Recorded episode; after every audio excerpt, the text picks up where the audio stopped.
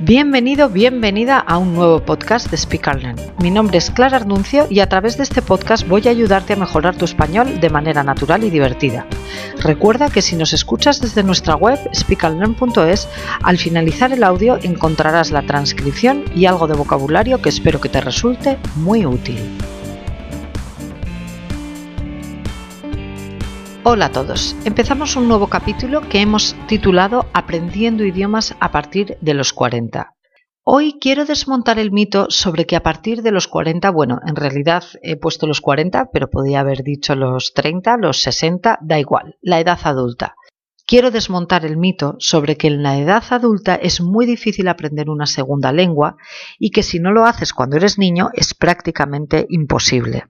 La idea de hablar sobre esto en el podcast me surge después de que muchos alumnos me hayan dicho en numerosas ocasiones que es que no son capaces, que, han perdido capacidad. Entonces leí un libro de una escritora que se llama Marta Romo, que es una pedagoga especializada en neurociencia y que tiene un libro titulado Entrena tu cerebro, neurociencia para la vida cotidiana. En el libro eh, dice que la ciencia ha demostrado que se puede aprender durante toda la vida. No es cierto que de niño se, se aprenda mm, más o se aprenda mejor. La ciencia ha demostrado que se puede aprender toda la vida, pero sí que es verdad que hay que cuidar el cerebro para intentar llegar a la edad adulta lo mejor posible. ¿Y cómo hacemos eso? Pues a través de una comida saludable, deporte, por supuesto la genética influye también, pero hay muchas cosas que nosotros podemos hacer y el aprendizaje es una de esas cosas a nivel agilidad mental, etcétera, podemos trabajarlo. Marta propone que nos pongamos el reto de aprender algo nuevo cada año. Ella dice que a veces pensamos que solo los niños pueden aprender esas cosas nuevas cada año y sin embargo la neurociencia ha demostrado que no es así. La capacidad real la tenemos, lo que cambia es el contexto.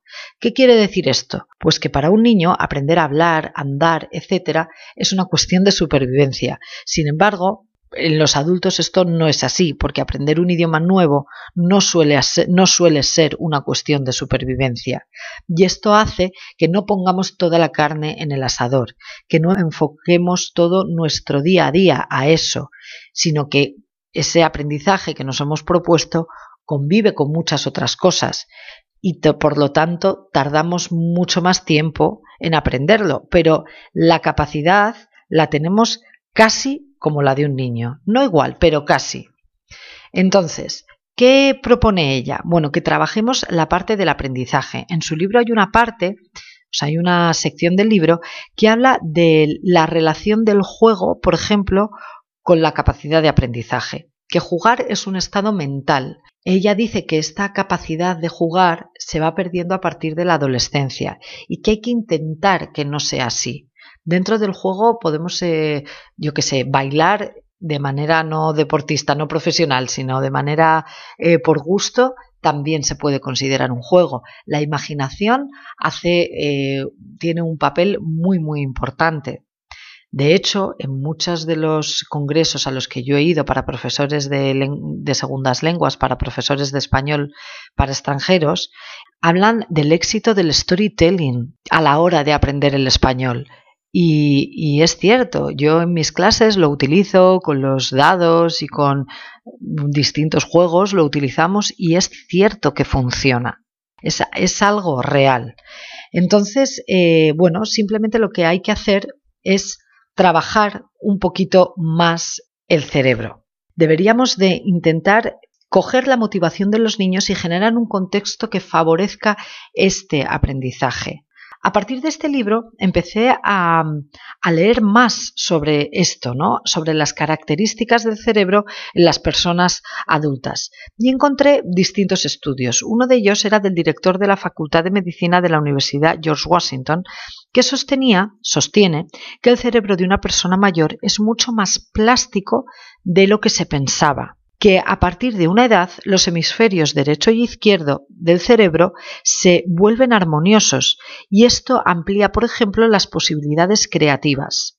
Sostiene que hicieron un estudio con distintos eh, grupos de edad y que las personas mayores de 60 resolvían problemas que la gente joven no podía y que esto era debido a esa mayor plasticidad, que no se equivocaban y que son capaces de tomar decisiones correctas mucho mejor y que además están las personas adultas menos expuestas en general a emociones negativas. Por supuesto, partimos, estamos hablando de gente que está, que ha tenido una vida sana, ¿vale? Aquí no entrarían, mm, pues yo qué sé, si tienes algún tipo de enfermedad mental, etcétera. Él dice que con el tiempo aumenta la cantidad de mielina del cerebro, que es la sustancia que facilita el paso rápido de señales entre neuronas, y que esto hace que las habilidades intelectuales se incrementen que sean eh, mayores y que por lo tanto pueden, como decíamos, los adultos resolver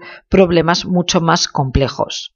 También habla de que eh, un profesor de la Universidad de Montreal llamado Monchiure cree que el cerebro de una persona mayor elige el camino que consume menos energía, corta lo innecesario y deja solo las opciones correctas para resolver el problema mientras que los jóvenes, como decíamos, no tenían esa capacidad. Así que, como conclusión, las neuronas del cerebro no mueren, como decían todos los expertos, sino que crean conexiones entre ellos que a veces desaparecen, pero que es porque la persona no le dedica trabajo mental. Es decir, si entrenamos la cabeza, podemos seguir manteniendo nuestra capacidad. ¿Cómo entrenamos la cabeza? Pues a través del aprendizaje la distracción y el olvido, ¿no? Que mucha gente dice, yo misma decimos, con la edad mm, estoy perdiendo capacidad de memoria, me, me olvido de todo. Bueno, pues esto se debe a la sobreabundancia de información. Entonces nos recomiendan que no concentremos toda nuestra vida en nimiedades innecesarias, sino que intentemos prestar atención a las cosas que realmente merecen la pena. Otra conclusión es que a partir de los 60 una persona toma mejores decisiones debido a que no utiliza solo un hemisferio al mismo tiempo como los jóvenes, sino ambos. En resumen, si una persona lleva un estilo de vida saludable, se mueve, tiene una actividad física eh, factible y plena actividad mental, las habilidades intelectuales no disminuyen, sino que crecen, alcanzando el pico a los 80 años. A mí este dato me dejó impactada. Así que no tenemos que tener miedo al envejecer, sino que tenemos que esforzarnos en desarrollar nuestra cabeza intelectualmente, aprendiendo cosas nuevas, manualidades, música, idiomas, venga, español.